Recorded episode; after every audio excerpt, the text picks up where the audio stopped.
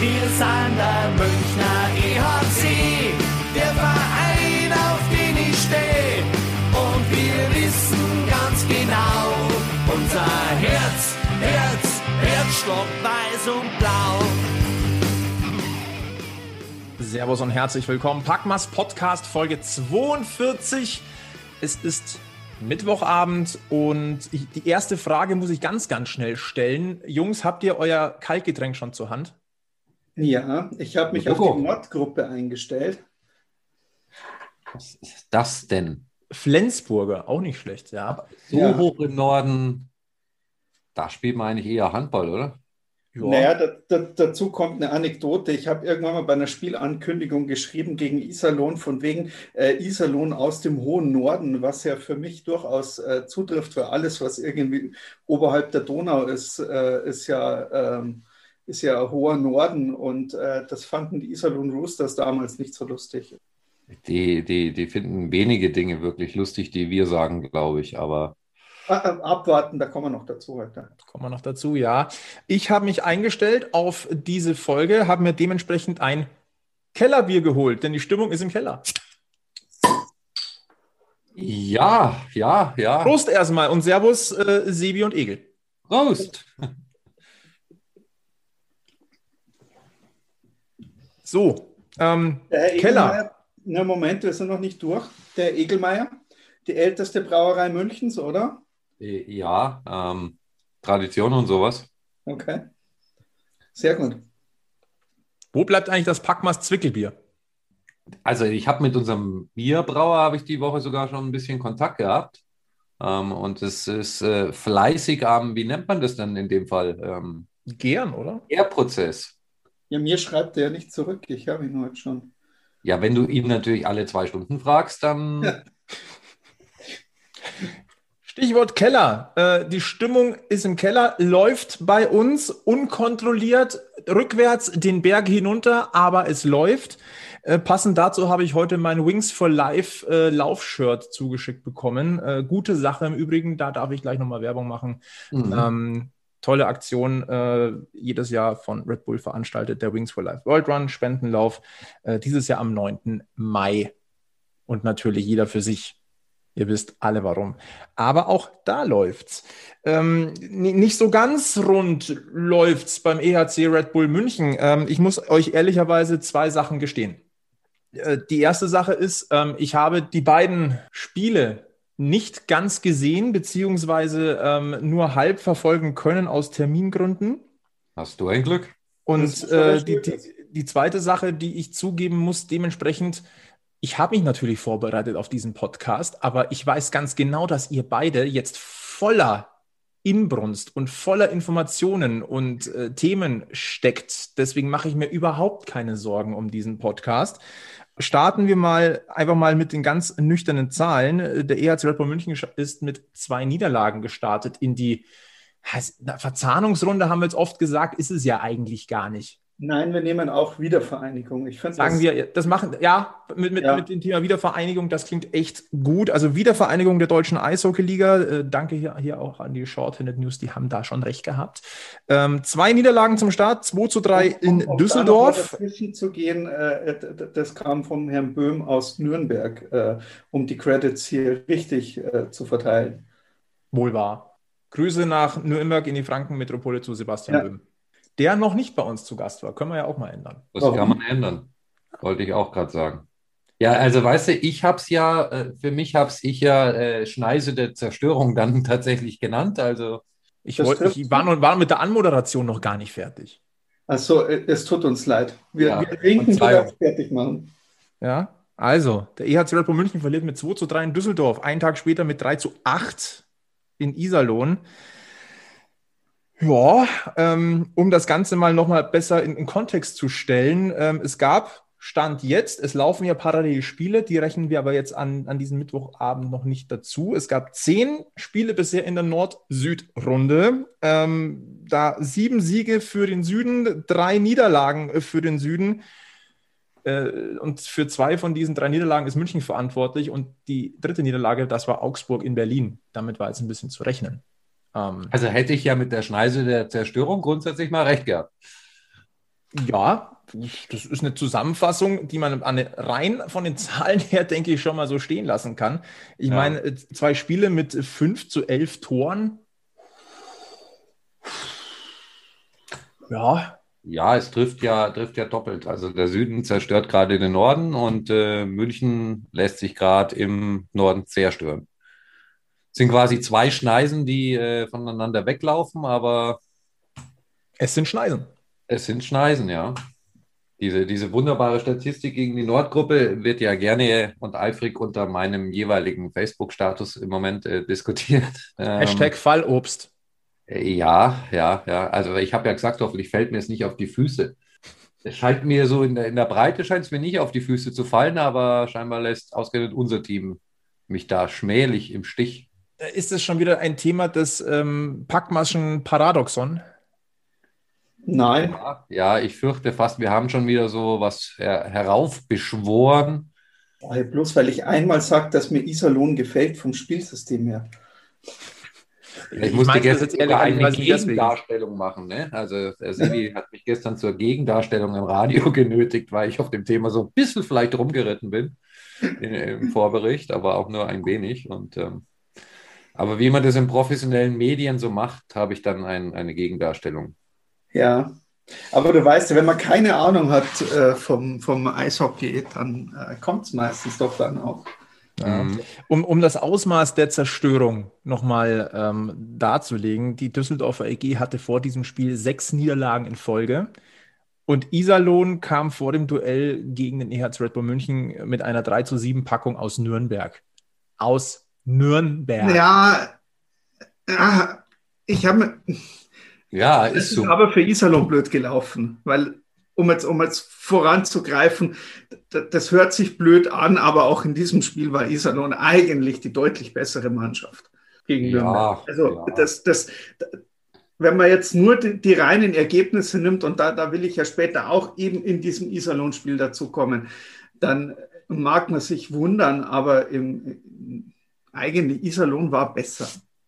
Also ganz ehrlich, das Ausmaß der Zerstörung kannst du, merke ich auch daran, wenn ich an einem Tag wie heute in meiner Mittagspause mein Handy in die Hand nehme und habe äh, Nachrichten von äh, Bekannten aus Mannheim, die mich fast schon mitleidig fragen, was bei uns kaputt ist. Ja. Und das nicht mal mehr mit Häme, so haha, sondern wirklich so, Alter, was ist denn los da? Da merkst du dann, dass wirklich was schiefgelaufen ist. Die machen sich nicht mal mehr lustig. Ich würde es ja andersrum tun, aber die tun es nicht mehr.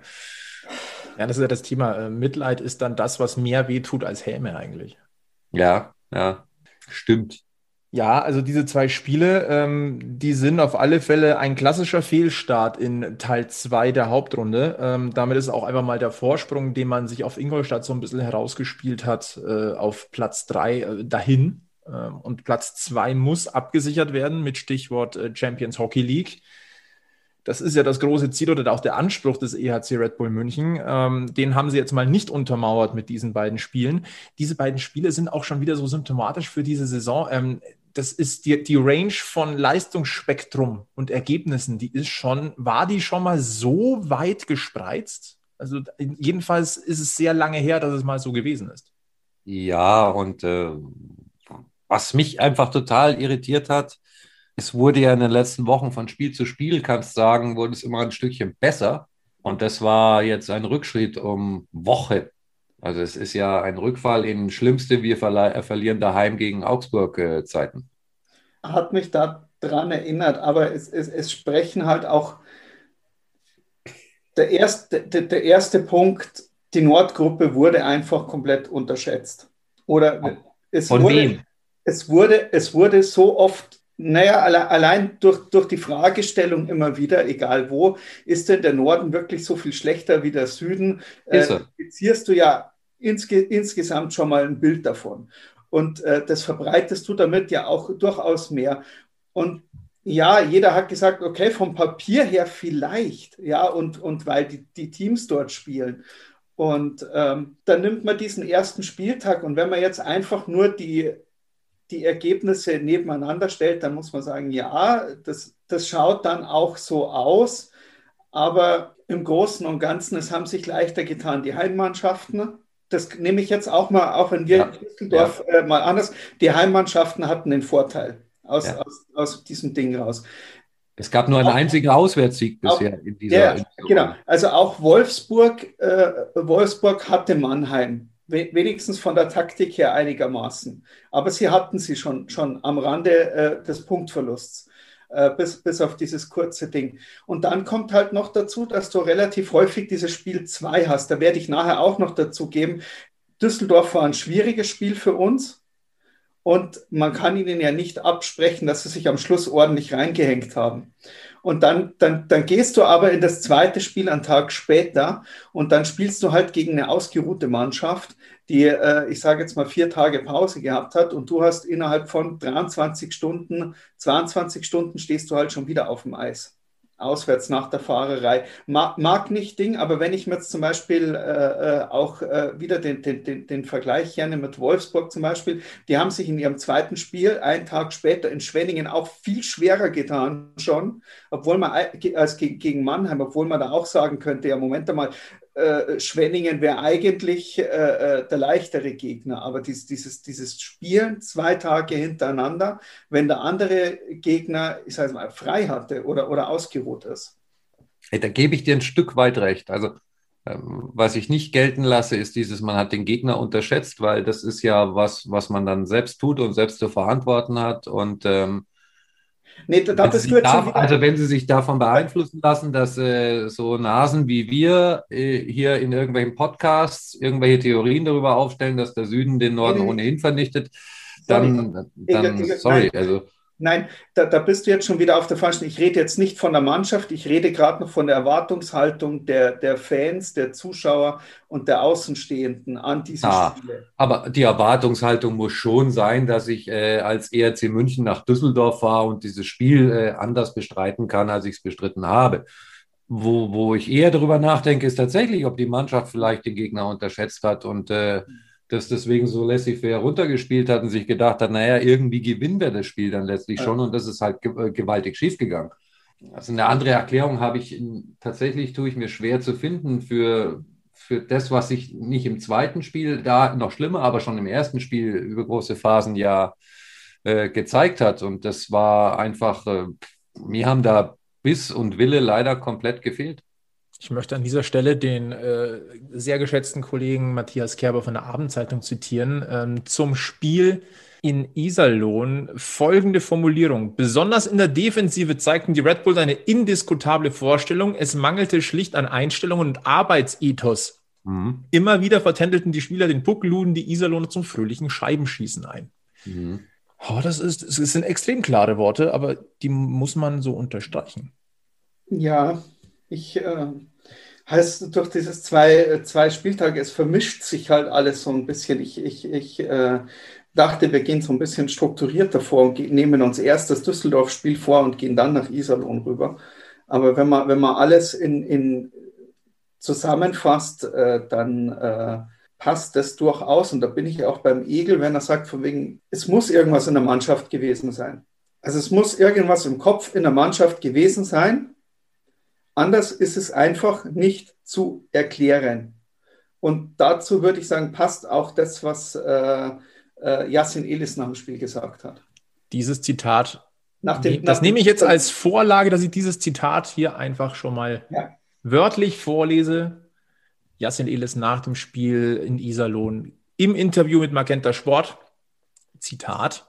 Das war eine Katastrophe von uns. Defensiv war es eine Katastrophe, offensiv zu wenig.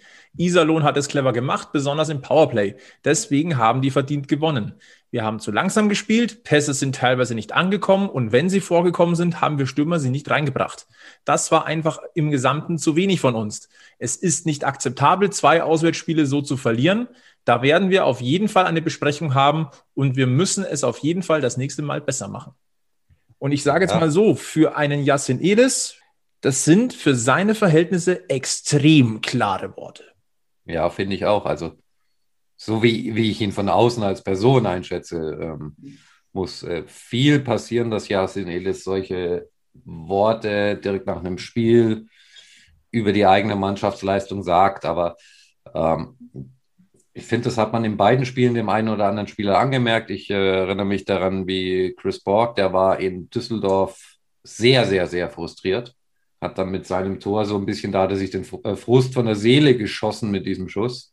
Aber allgemein macht mir das, äh, machen die mir zum Glück, muss ich sagen, ähm, im Moment keinen zufriedenen Eindruck. Weil wenn sie damit zufrieden wären, dann könnte man es auch tatsächlich lassen. Nur dieses nach dem Spiel-Interview und da muss man drüber reden und das müssen wir besser machen und so weiter, das hören wir halt in der Saison zum jetzigen Zeitpunkt schon öfter, als wir es davor in den ganzen Jahren überhaupt gehört haben. Und ähm, das, was, warum man es nicht besser macht, das würde mich wirklich interessieren. Sebi, du hast vorhin äh, den indirekten Vorwurf in diese Runde geworfen, wir würden gerade nicht so strukturiert vorgehen, wie du es gerne hättest oder gedacht hättest. Teilen wir es doch einfach mal auf, ähm, nach Düsseldorf und Iserlohn. Ähm, was war denn so das, dein Fazit vom Düsseldorf-Spiel und was ist dein Fazit nach, äh, nach dem Iserlohn-Spiel? Dieses Düsseldorf-Spiel war ja, wir haben uns nicht leicht getan. Wir sind nicht leicht aus dem Bus gekommen. Äh, wir haben das Spiel eigentlich ordentlich angefangen, richtig gut, so wie man sich das eigentlich vorstellt, wenn, man, wenn, wenn, wenn der EHC Red Bull München in Düsseldorf aufläuft. Haben dann dieses saudumme Tor kassiert, weil wenn wir ehrlich waren, das war kein guter Torschuss, äh, das war kein guter Pass. Äh, da drüben wäre kein Düsseldorfer mehr gewesen. Das erste Tor der Düsseldorfer, das war einfach Pech. Glück. Also aus also, deren Sicht. Ja, genau. Also das war einfach Pech und dann, dann, dann, dann, dann, dann ging die Miserie eigentlich schon los. Dann kommt dazu, dass wir unsere ewig alte Abschlussschwäche hatten. Also wir hatten zwar viele Torschüsse, aber die waren echt nicht gut. Also die, die waren einfach nicht gut herausgespielt. Und dazu kommt noch, dass der gegnerische Torhüter sehr gut hält. Und dazu kommt dann noch, ich sage jetzt mal, das zweite Tor der Düsseldorfer und äh, ja, die muss er wegwischen, der, der, der Kevin Reich. Also das, das hat sehr ausgeschaut, äh, sich über den Stock selber die Scheibe irgendwo Richtung ins eigene Tor mit reinlenken. Äh, da hatte ihm ja auch schön den Winkel gegeben, um dass der Puck reingeht. Ähm, du schenkst ja, hast ja halt hinten also wieder hergeschenkt, das, vorne das, das Ja, genau. Also es, es war einfach, es war hergeschenkt. Das hätte nicht sein müssen. Die, die Torchancen der Düsseldorfer waren nicht so, also waren nicht gut für drei Tore. So. Gut, ein paar Mal, äh, ich glaube zweimal Pfosten, einmal Latte, aber das hast, hast du in ein paar Spielzügen immer irgendwo mit dabei. Ganz kurz, äh, Torschussverhältnis am Ende 41 zu 25 für München. Genau. Das, das Problem ist halt ganz einfach, sobald der Gegner bei uns vor dem Tor auftaucht, hast du ein Problem. Sobald, ja, aber sobald, sobald die doch zu uns irgendwo Richtung Slot vordringen, sobald die irgendwo direkt vor dem Tor sind, dann, dann ist es gefühlt eine 50-50 Entscheidung, dass der Puck reingeht. Ja, weil wir hektisch werden und teilweise zu viert auf den Puck führen den Spielerrennen wie so eine U15-Mannschaft. Ah, das war, das war jetzt wieder, das, das, das wir jetzt äh, hauptsächlich wieder, wieder in Iserlohn. Da ja, war das ist auch in Düsseldorf so passiert, dass man äh, völlig ohne Zuordnung hinten war. Und äh, ich habe immer das Gefühl, auch nach dem ersten, spätestens nach dem ja. zweiten Gegentor, passiert da irgendwas im Kopf und man wird komplett ja. fahrig. Also Stellenweise hatte ich in Düsseldorf auch das Gefühl, eigentlich müsstest mal äh, runtergehen aufs Eis und schauen, ob die alle wach sind. Ja.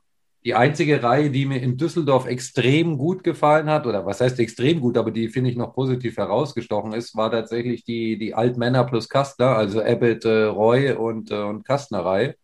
Weil ich finde, dass äh, Roy und Abbott, was so, so Pässe und äh, einfach zielstrebig Richtung Torspielen äh, anbelangt, äh, das schon ganz gut gemacht haben. Aber dafür war, war der Rest halt ähm, nicht vorhanden. Und da wird es halt dann echt schwierig. Haben wir da wieder dieses Problem? Äh, ich fand das jetzt übrigens sehr nett mit deiner, mit deiner U15-Vergleich. Mich hat das nämlich eher an die Babinis erinnert, die in der Drittelpause immer spielen wenn da die, der, der, der, das komplette Team hinter dem Puck hinterher rennt, äh, ohne irgendwelche Aufstellung. Das hat in Iserlohn sehr, äh, sehr und das ist jetzt keine Übertreibung, man hat es ja deutlich gesehen im, ja. im, Bild, dass es so war, wenn einfach mal der komplette Pulk Münchner den Puck hinterher in die Rundung fährt und drei Iserlohner freie Münchner, im Münchner Drittel stehen, sich schon gegenseitig anschauen, was da gerade passiert und dann auch noch den Puck kriegen. Also das ist... Also, also ich habe gestern auch gesagt, die können froh sein, dass David Letcher nicht mehr in München spielt, weil der hätte nach dem Tor wahrscheinlich gesagt, so, ich gehe jetzt heim. Oder er, hätte oder er hätte die eigenen Mitspieler verprügelt. Ins Tor geworfen oder. Ich, ich wollte es gerade sagen, der hätte jeden einzelnen Spieler umgeworfen. Mit ja, Verschieben und Umwerfen kennt er sich ja aus. Wahrscheinlich, ja. Nee, also das Spiel, das war äh, aus mir. Ich war noch in Düsseldorf und ich war noch ähm, bei, den, bei den Toren, die wir kassieren. Also es ist, es ist ja wirklich eklatant und man sieht es ja auch am. Äh, Moment, jetzt habe ich äh, bei meinen ganzen Fenstern, wo habe ich es hier? Statistik, Torhüter. Das muss man sich einfach auch dann mal, äh, mal äh, anschauen, dass man da ja nicht einfach nur irgendwo so dahin spricht, sondern dass wir hier wirklich äh, auch mal Ding, wir haben hier, da muss man sogar alle anzeigen.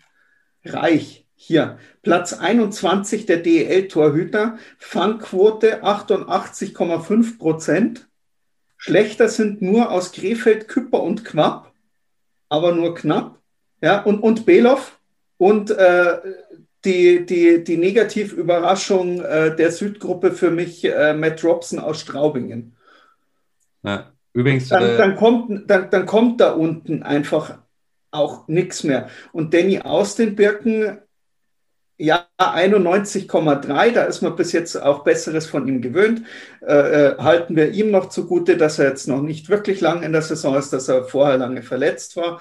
Aber ähm, ja, und dass er teilweise auch hinter einer, einer Verteidigung spielt, die ihren Namen doch überhaupt nicht verdient. Genau. Äh, also da, da, da kommen Sachen dazu. Aber, aber das ist halt, das ist halt so also wenn ich Meister werden will, dann muss ich auf jeder Position einigermaßen im obersten Feld besetzt sein.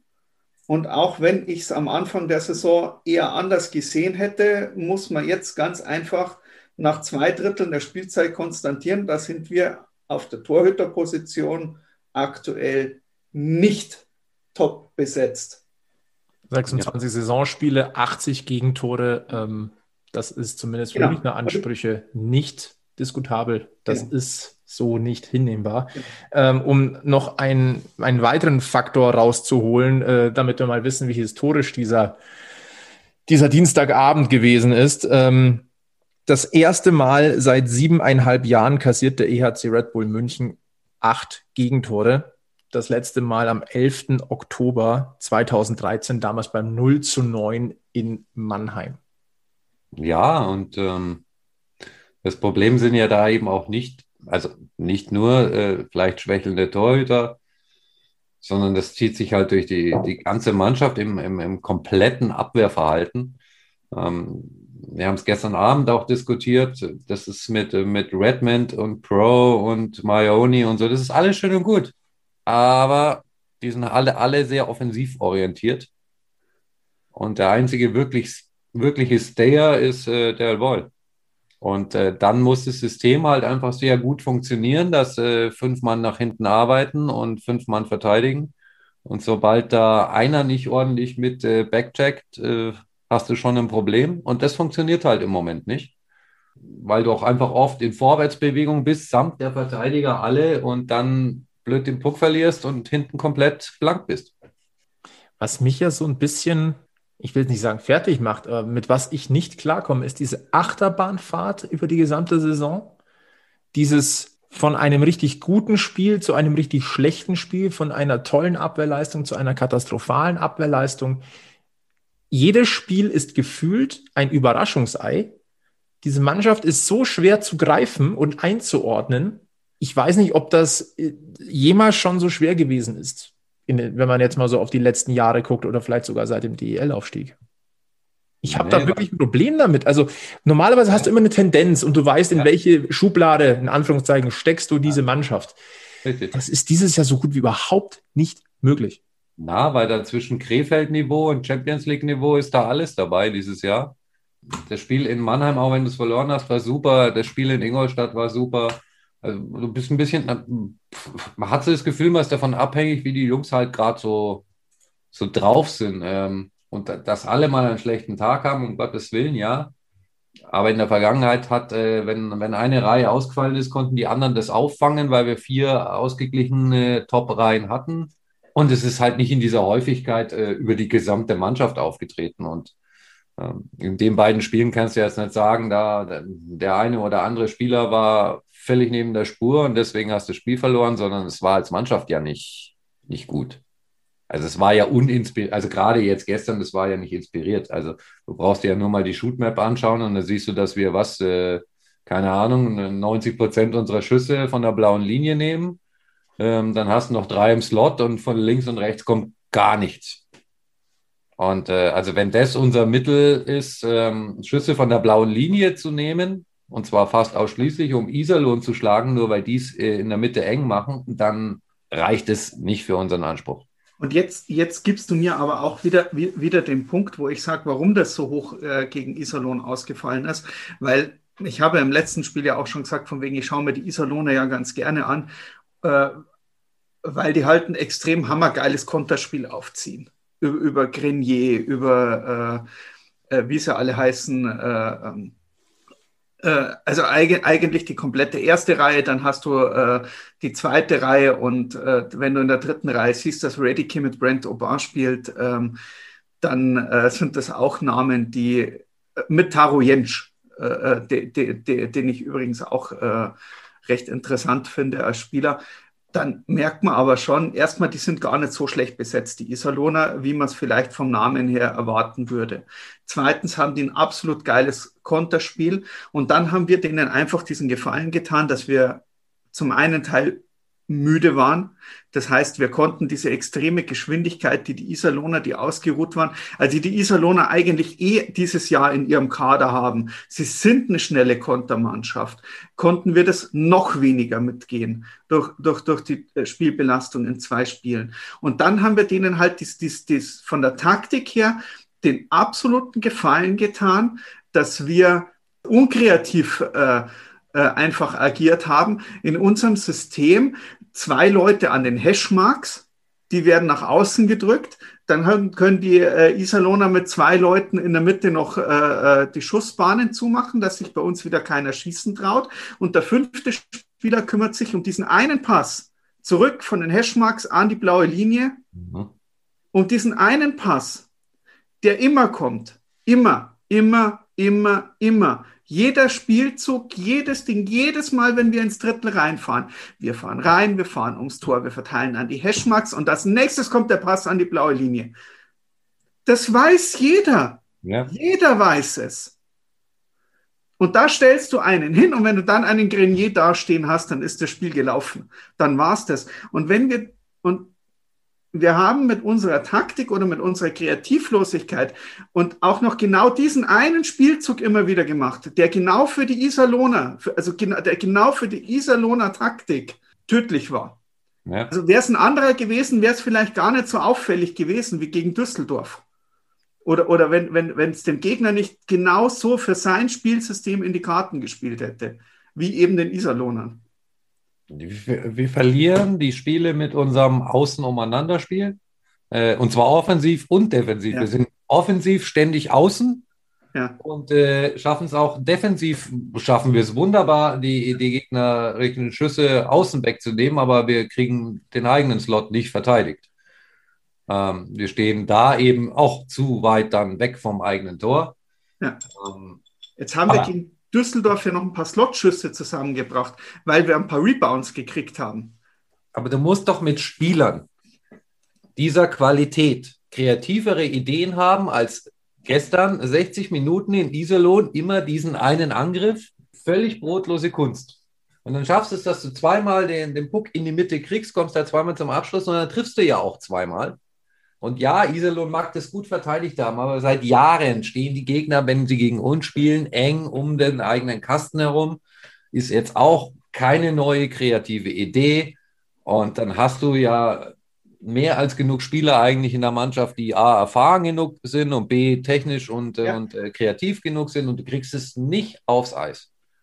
Ich sage, wir haben, wir haben Iserlohn einfach auch den Gefallen getan, einfach nichts anderes zu machen. Und, und Iserlohn hat uns nicht den Gefallen getan und hat sich da locken lassen. Gut, wir haben sie auch nicht gelockt, weil wir haben uns nicht bewegt. Also, wenn wir im offensiven Drittel waren, dann war das Stand-Eishockey. Richtig schönes Stegertisch-Eishockey. Äh, und, und auch wenn es jetzt brutal ankommt, aber, aber, aber nach so einer Niederlage und so, so einem Einsatz und so wenig Kreativität, denke ich, dürfen wir das auch mal direkt äh, äh, ansprechen. Klar. Wir sind hier beim Eishockey-Stammtisch. Ja. Und auf dem, beim Stammtisch wird Klartext gesprochen. Ganz einfach. Stichwort Klartext in diesem Zusammenhang. Äh, Radio Wiesenfeld hat am gestrigen Dienstag im Spiel gegen Iserlohn eine kleine Premiere gefeiert und äh, das hat richtig Spaß gemacht, was ich so mitbekommen habe. Äh, nehmt uns doch mal mit. Ja, also wir haben gestern zum ersten Mal ein äh, Call-In-Format gemacht. Haben da Robin und ich haben da stundenlang äh, drüber, äh, drüber nachgedacht, wie, wann und ob überhaupt. Ähm, so zwischen 19.37 Uhr und 19.39 Uhr, glaube ich, haben wir da drüber nachgedacht. Und dann haben wir gesagt, wir machen das einfach mal, wenn du eh schon äh, nicht in der Halle bist, sondern es per Zoom machst, so wie wir es halt jetzt hier gerade auch tun. Und ähm, haben vor dem Spiel, in den Drittelpausen und nach dem Spiel die Hörer aufgefordert, auch mit ins Zoom-Meeting zu kommen und so ihre Sicht der Dinge zu, zu präsentieren. Es wurde gut angenommen. Ich glaube, alle hatten ihren Spaß. Das ist total schön, auch mal von den, von den Hörern die Meinung direkt zu hören in so einer Drittelpause oder auch nach dem Spiel mal so eine größere Diskussionsrunde zu haben. Wir werden das sicher wiederholen, also jetzt nicht jedes Spiel, aber ähm, zur gegebenen Zeit werden wir das sicher nochmal machen.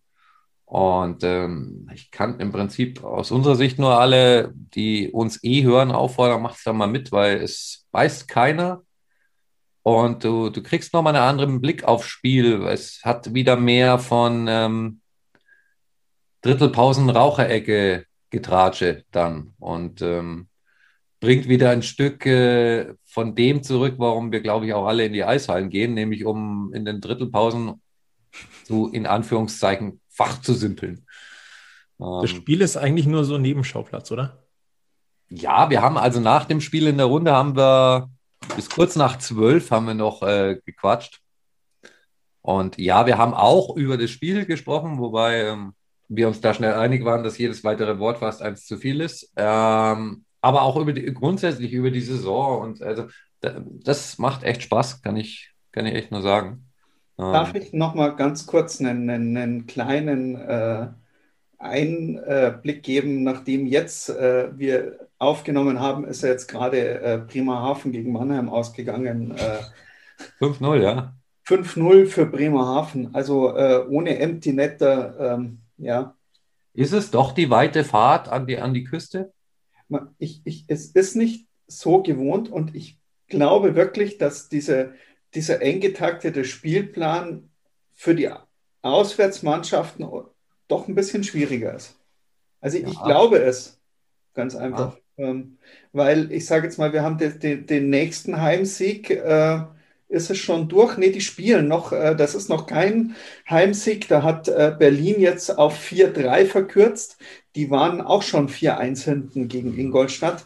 Die spielen noch ganz kurz.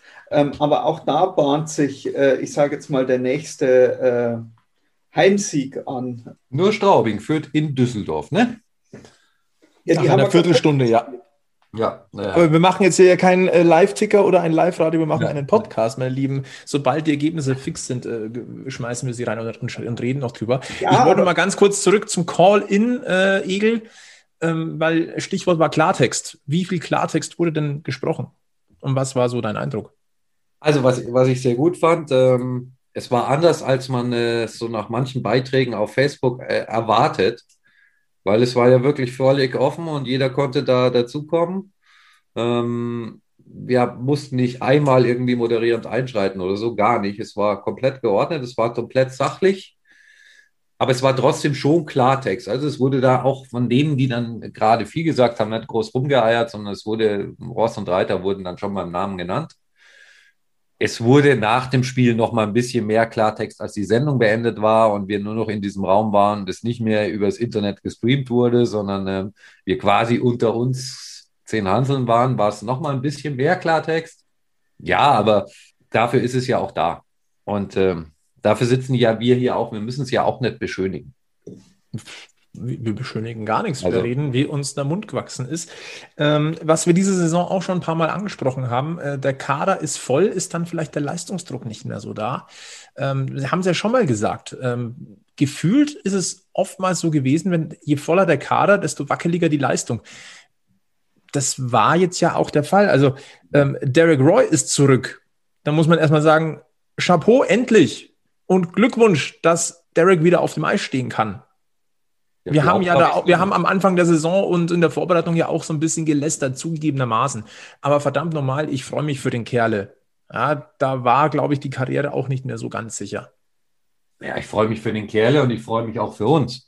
Kadertiefe ist wichtig, Erfahrung ist wichtig und ähm, ich fand, wie gesagt, seinen ersten Auftritt jetzt hier in Düsseldorf auch echt gut. Ich muss sagen, mir hat das auch super gefallen. Also äh, vor allem hat mir gefallen, wie gut er eigentlich schon mit Abbott harmoniert hat. Also da, wo du wirklich gesehen hast, okay, die zwei wahrscheinlich im Training ein bisschen, aber die haben einfach, das sind zwei Top-Spieler mit Erfahrung und die, allein, allein dadurch wissen die schon, was sie gerade jetzt tun müssen. Und ähm, ich war, also ich war sehr positiv überrascht ja. von den beiden. Also ja. Äh, um auch mal was Positives aus äh, den zwei Niederlagen auch irgendwo äh, mit rauszuziehen. Genau, da wollte ich hin. Wir wollen genau. doch immer einen positiven ja. Schwung hier mitnehmen. Genau. Ja, und ich, ich, möchte mich entschuldigen, natürlich, wir sind Podcast und kein äh, Live-Ticker. Äh, äh, Ingolstadt hat gerade gegen Willing gewonnen. Ähm, es ist mir, ich versuche immer noch irgendwo, oder ich, ich weiß nicht, wie es bei euch ausschaut, diese Niederlage gegen Iserlohn und, und dieses komplette Spiel beim Anschauen, das hat halt wieder so viele Fragezeichen aufgeworfen, dass man halt, ich, ich bin wirklich mit jedem anderen Spiel, das ich schaue und Ergebnisse, die ich schaue und, und was da so passiert, versuche ich irgendwo eine Einordnung hinzubringen von mhm. diesem Spiel, weil es einfach wir haben, wir haben Spiele gesehen, da hat es nicht funktioniert und da kommt man relativ gut einordnen, weil es einzelne Punkte waren, die in diesen Spielen einfach nicht funktioniert haben. Da kommt man sagen, ja, die haben schlecht verteidigt, die haben schlecht geschossen, die haben, da, da war das, da war das, da war das, aber, aber in diesem Iserlohn-Spiel, da hat alles gefehlt. Ja, in der, in der Vergangenheit, weißt du, gestern hat jemand auch äh, in unserer Runde dann gesagt, ja, aber was Hoffnung macht, ist, du hast ja trotzdem immer eine Chance, jeden Gegner zu schlagen. Und es ist ja nicht so, dass du hoffnungslos untergehst. Ähm, ja, das ist, das ist völlig korrekt. Nur in der Vergangenheit, wenn wir ein schlechtes Spiel hatten, dann hat man irgendwie nochmal die Möglichkeit gefunden, kurz aufs Gas zu treten. Und ähm, dann hattest du jederzeit das Gefühl, diese Mannschaft kann dieses Spiel immer noch drehen. Gestern, glaube ich, hätten wir auch noch zwei Stunden spielen können, da wäre nichts mehr groß passiert. Ja, da wäre es noch höher ausgefallen für Iserlohn. Und du hattest in der Vergangenheit halt auch Leute auf dem Eis, die dann vielleicht auch mal ein Zeichen gesetzt haben oder die Mannschaft mitgerissen haben oder irgendwas Fuchsiges ausgepackt haben, wie der Jeffrey, wie der Christensen, wie, wie keine Ahnung, Michi Wolf, Pinizotta, wie sie alle hießen, wisst ihr selber. Und äh, genau die fehlen mir im Moment so ein bisschen. Also der Voxy ist wunderbar und kreativ und der Hager versucht auch alles Mögliche. Aber ich habe nicht das Gefühl, dass es mal einer schafft, hier so ein bisschen Druck durch die Mannschaft äh, zu bringen. Und was mir komplett fehlt ist, und das habe ich auch schon oft gesagt, wenn es spielerisch nicht läuft, dann muss ich mir mal in so ein Spiel reinkämpfen. Und dann muss ich mal Körper spielen und dann muss ich mal hingehen, wo es weh tut. Und das, tut mir leid, das fehlt mir halt im Moment auch komplett. Komischerweise, wenn wir aber jetzt die Spiele anschauen, die letzten gegen Mannheim, wenn wir die letzten Spiele gegen Ingolstadt anschauen, wenn wir die Spiele gegen Schwenningen anschauen, äh, in denen der Gegner vielleicht auch ein bisschen fordert, mhm. dass, dass, man da, dass man da irgendwo körperlich mitspielt oder auch gegen Straubing, äh, dann, dann funktioniert es ja, dann geht es ja. Ja, ja, da hat man ja auch äh, quasi ab, ab Minute eins mitgespielt und da war, war das ein richtiger Kampf. Ich habe nur das Gefühl, wenn man während des Spiels den Faden verliert, kriegt man den Hebel nicht mehr umgelegt. Wir werden es auf alle Fälle weiter beobachten. Die nächsten Spiele sind Köln, Krefeld, Köln, Krefeld. Ja, gut, also ich glaube, ohne denen zu nahe treten zu wollen, aber bei dem Anspruch, den du hast, bei der Mannschaft, die du auf dem Papier wohlgemerkt hast, hm. musst du diese vier Spiele gewinnen können. Auch wenn es jetzt vielleicht ein bisschen Blasphemie wird. Eine Frage, die ich nicht auslassen will, wir haben jetzt über die Torhüterleistung gesprochen, wir haben über die schlechten Verteidigerleistung gesprochen, wir haben über die schlechte Stürmerleistung gesprochen. Und auch wenn es jetzt ein bisschen Blasphemie wird, ist es dann aber nicht auch mal Job von einem Trainer, das Spielsystem umzustellen während dem Spiel oder mal irgendwas zu machen. Ich hatte nicht das Gefühl, dass da irgendwann eine Ansage auch mal von außen kam, von, äh, äh, äh von Don Jackson, äh, Leute, jetzt probieren wir mal was anderes, das funktioniert so nicht gegen Iserlohn. Oder gegen Düsseldorf vielleicht noch, aber die haben 60 Minuten den gleichen Spielzug runtergespielt. Einen fucking Spielzug. Also mir fehlt da tatsächlich auch Plan B, mir fehlt da auch ein bisschen was an ähm, Variablen. Jetzt hat man das mal ausprobiert, indem man äh, Vokes und Hager für zwei Spiele hat den andere reingestellt. Äh, war jetzt auch nicht wahnsinnig überzeugend, muss man auch ganz ehrlich sein. Und äh, scheinbar gibt es keinen Plan B und ich gebe dir recht, ja, natürlich ist es Auftra äh, Aufgabe der Coaches, ähm, dann auch mal nachzujustieren oder den Jungs zu sagen, so, und jetzt spielt es halt dann Körper und versucht es euch da, äh, da irgendwie durchzusetzen und es äh, so zu regeln. Man hat halt schon den Eindruck, dass äh, sie 60 Minuten ihren Stiefel runterspielen und äh, man nicht vom eigenen Gameplan abweicht, nur das Problem hat, dass der Gegner bei dem Gameplan halt nicht immer mitspielt. Oder den halt einfach schon ganz genau kennt. Ja, gut, der ist ja auch, der ist ja nun auch kein Geheimnis mehr. Also. Ja, und da ist halt keiner, der mehr einen dann in so einer Situation wirklich rauszaubert wie ein O'Coin. Ja, der Voxy kann das schon auch, aber ja, irgendwie fehlt da halt im Moment so ein bisschen die, finde ich immer die, die, die kreative, gute Idee. Also muss man darauf hoffen, dass Roy durchspielen kann. Zu, also und weniger Pausen braucht. Mir fällt sonst auch keiner ein. Ja. ja mir, dann mir hast du natürlich ein. auch. Und ich möchte dich jetzt nicht schon wieder mit Postella an, antriggern. Äh, ja, wobei ich gestern auch äh, schon von einem Hörer im Talk darauf hingewiesen worden bin, dass der uns äh, sicher ein gutes Stück weitergeholfen hätte jetzt in den beiden Spielen. In, in allen Spielen. Ja, ja, ja. Nee, ähm, und gleichzeitig hast du halt dann auch viele Situationen, wo du denkst, das gibt es eigentlich nicht. So wie gestern der Abbott bei seinem Bauerntrick, wo er dann ausrutscht, anstatt die Scheibe, dass er dann die Scheibe ins leere Tor schieben kann. Lauter so Geschichten, die halt dann, Entschuldigung, auch scheiße laufen wo, wo der Puck auch nicht unbedingt für uns springt. Aber das soll bitte keine Ausrede sein. Es fällt halt nur auf, dass im Moment dann auch äh, genau in solchen Spielen irgendwie auch viel unglücklich läuft. Ja, wie, wie, da, da, da fällt es mir halt schon wieder leichter, dass ich dies, die, diese Niederlage in Iserlohn vielleicht gar nicht ganz als so historisch schlecht sehe, wie es vielleicht war. Weil es doch ziemlich viele Punkte gab, die man auch gesehen hat, die, die dagegen sprachen. Auch wie, wie, wie ich vorher schon angesprochen habe, äh, Iserlohn hat am Samstag das letzte Spiel gehabt. Die waren ausgeruht, die waren zu Hause und wir kommen direkt aus dem Spiel aus Düsseldorf rüber. Ja, das merkst dann vielleicht schon irgendwo, wenn es gewohnt warst, dass du einmal in der Woche ein Spielchen hast und ansonsten äh, regenerieren kannst, wenn es dann auf einmal die, die Busbeine hast und dann noch äh, zwei Spiele hintereinander machst. Also sagen wir mal so, es spricht was dafür, dass es nicht hoffnungslos ist. Und vor allem die nächsten beiden Spiele gegen Köln und Krefeld ja. sind zu Hause am Oberwiesenfeld am Samstag und am ja. Montag. Am Mittwoch geht es dann in, in Köln zur Sache und am Donnerstag direkt drauf wieder Back-to-Back -back in Krefeld. Ja. Sevi, sagen wir mal bitte in ein bis zwei, maximal drei Sätzen, warum wird der EHC dort mindestens neun Punkte holen aus diesen vier Spielen? Boah, äh, Du kannst so unvorbereitete Fragen nicht äh, stellen. Das ist äh, unfair. Äh, ja, Mai. Ja, die, erster Punkt: Die Heimmannschaften holen die Punkte. Dann sind wir bei sechs Punkten. Der zweite Punkt, Punkt: Die Haie haben gegen uns seit 100 Spielen gefühlt nichts mehr gewonnen. Was ja, waren es, 14 oder mehr sogar? Ja, und die Mannschaft muss jetzt Charakter zeigen. Die, also Entschuldigung, wenn du jetzt keine Reaktion zeigst und wenn du jetzt diese beiden Heimspiele nicht gewinnst und es dann schaffst, irgendwie in Köln oder in Krefeld noch, noch einen Sieg zu holen, dann hast du wirklich vielleicht, was falsch vielleicht gemacht. Vielleicht auch, weil, weil Köln wieder ein paar Spieler dabei hat, mit denen man sich reiben kann.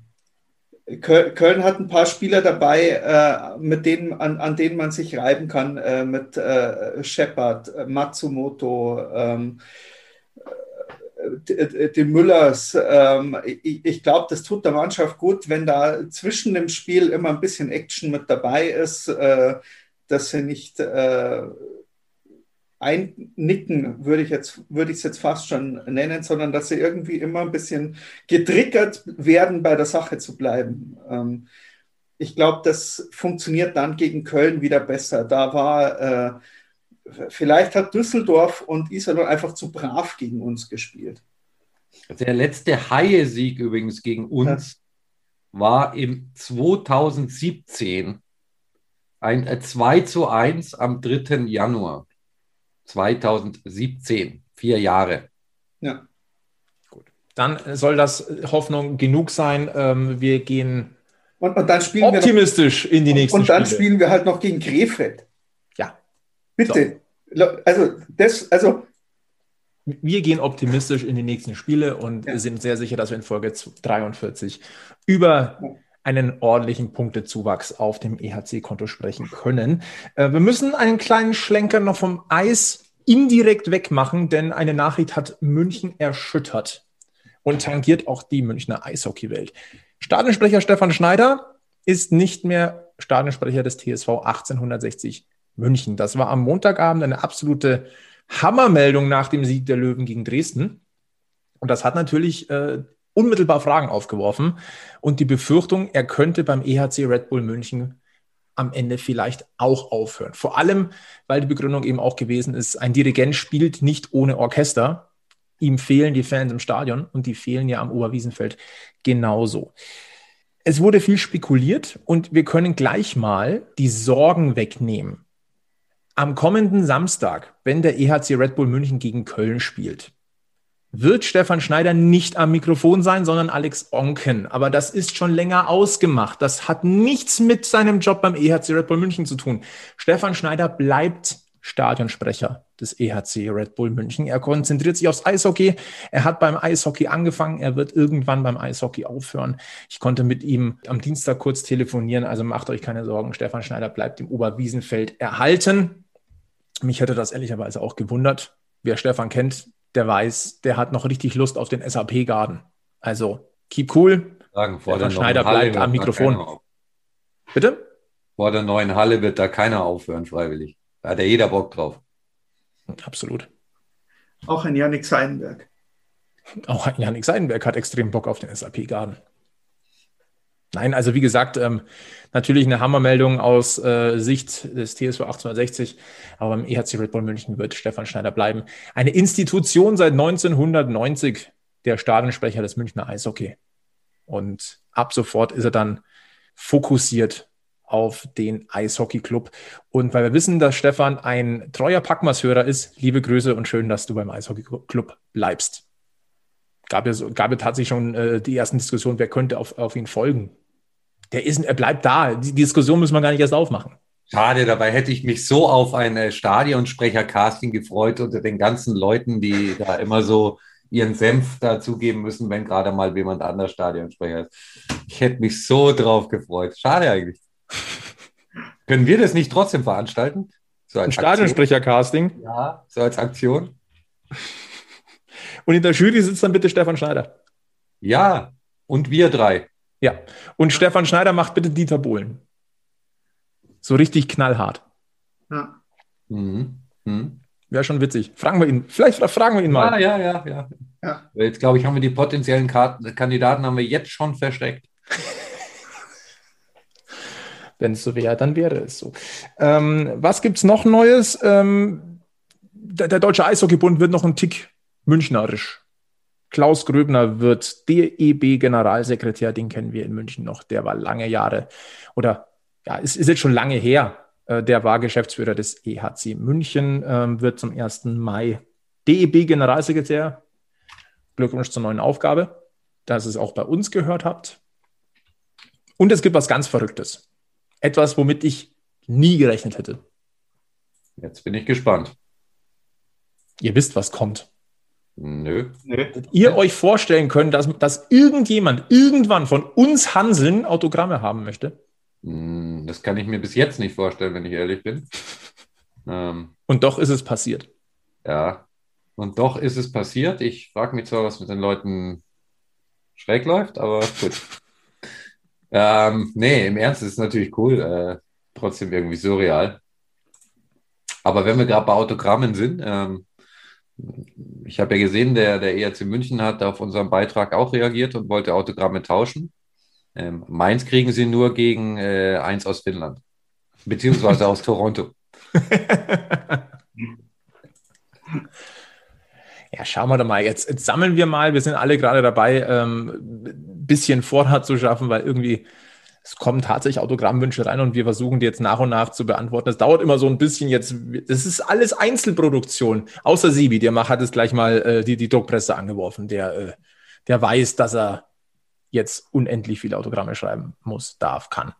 Gelernt ist gelernt und äh, das soll ja dann auch was gescheit sein. Also. Natürlich. Im Sommer machen wir dann ein Fotoshooting und dann gibt es gescheite Autogrammkarten. Aber wenn ihr Bock habt, ähm, sollte es wirklich da draußen noch Leute geben, die von uns Hanseln Autogramme wollen, schickt uns eine Mail an team.packmas.de oder kommentiert auf Macht es mal, weil der Sebi hat sich jetzt so viele machen lassen, die müssen und das Volk.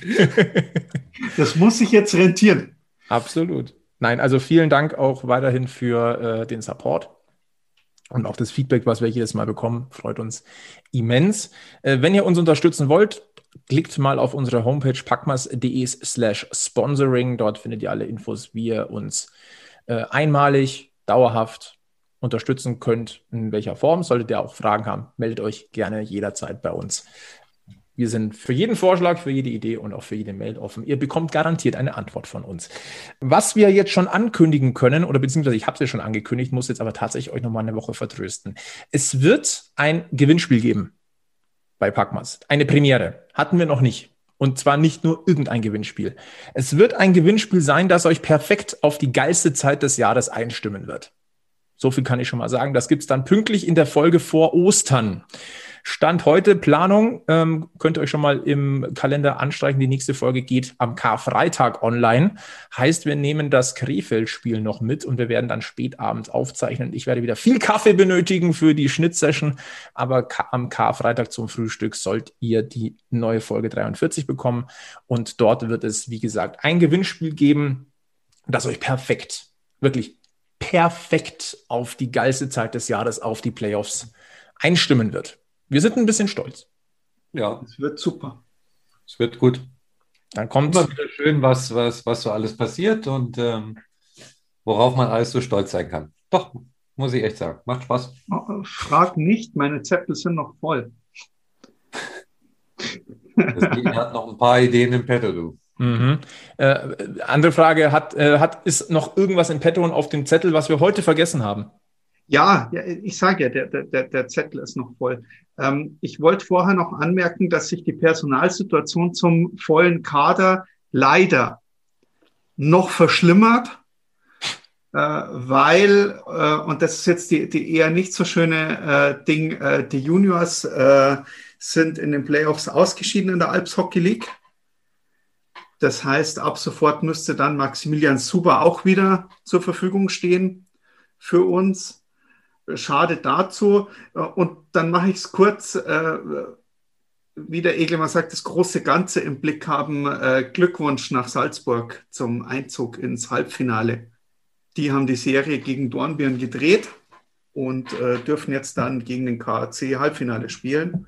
Und äh, ja, die haben die letzten zwei Spiele einfach mal zu Null gewonnen. Das würde ich auch gern mal wieder. Naja, wir haben ja noch ein paar Spiele und ähm, vielleicht kommt ja dann nochmal ein Shutout dazu. Sonst noch irgendwas? Ich glaube, nein. Dann soll es das für heute gewesen sein. Packmas Podcast Folge 42. Ganz, ganz breit heute in der Diskussion die, der Auftakt des ERC Red Bull München in die Nord-Süd-Runde, in die Wiedervereinigung der DEL. Ähm, der ERC Red Bull München war ein toller Gast. Hm. Die beiden ersten Spiele. Äh, wir sind aber auch der Meinung, das ist jetzt erstmal genug. Das werden wir dann äh, beobachten. die nächsten Tage. Und in Folge 43 sprechen wir dann darüber, ob das so gekommen ist, wie wir es uns auch wirklich vorstellen. Ansonsten bleibt auch die gute Nachricht, Stefan Schneider bleibt beim Eishockey-Club Stadionsprecher. Freut euch drüber, wir tun sie jedenfalls. Und Ansonsten bleibt uns eigentlich nur noch zu sagen, folgt uns auf Facebook, Twitter, Instagram, abonniert Packmas auf den Podcast-Kanälen, lasst gerne auch eine Bewertung da, äh, berichtet Freunden, Familie, Verwandten, Bekannten äh, darüber, dass es diesen Eishockey-Podcast gibt.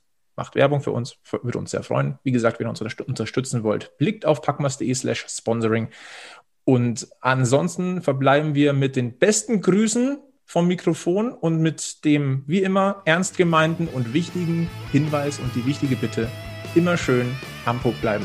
Bis zum nächsten Mal bei Packmas. Servus. Ja, servus. Wir sind am Münchner EHC, der Verein, auf den ich stehe. Und wir wissen ganz genau, unser Herz, Herz, Herzschlag weiß und blau.